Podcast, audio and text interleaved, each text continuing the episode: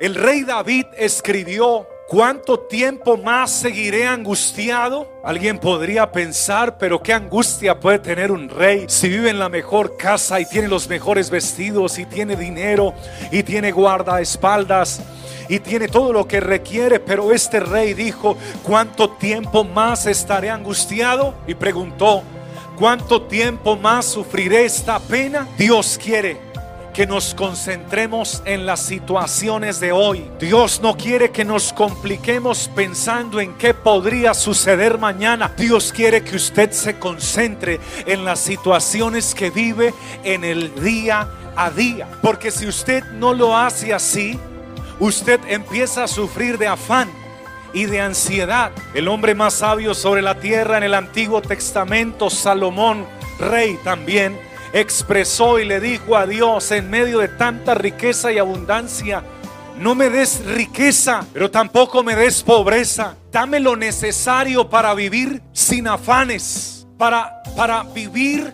y disfrutar de lo que tú me das diariamente y Lucas, inspirado por el Espíritu Santo, dice, sean vuestras costumbres sin avaricia, contentos con lo que tenéis. Dios quiere que estés contento con lo que tienes. Porque el, mundo nos quiere vender que no estés contento, sino que quieras más y más. El ojo no se sacia de ver y las manos no se sacian de recibir más. Pero dice, vuestras costumbres sean sin avaricia, contentos con lo que tenéis ahora, ahora.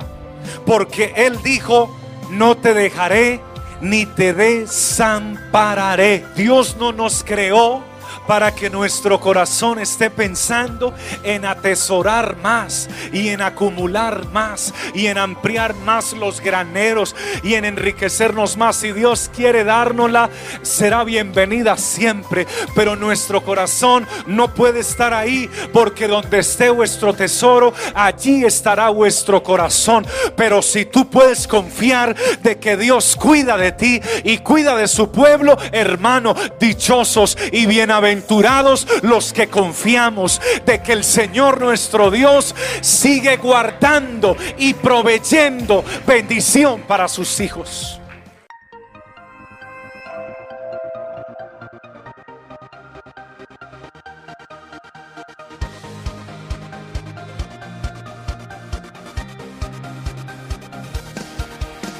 Es tiempo de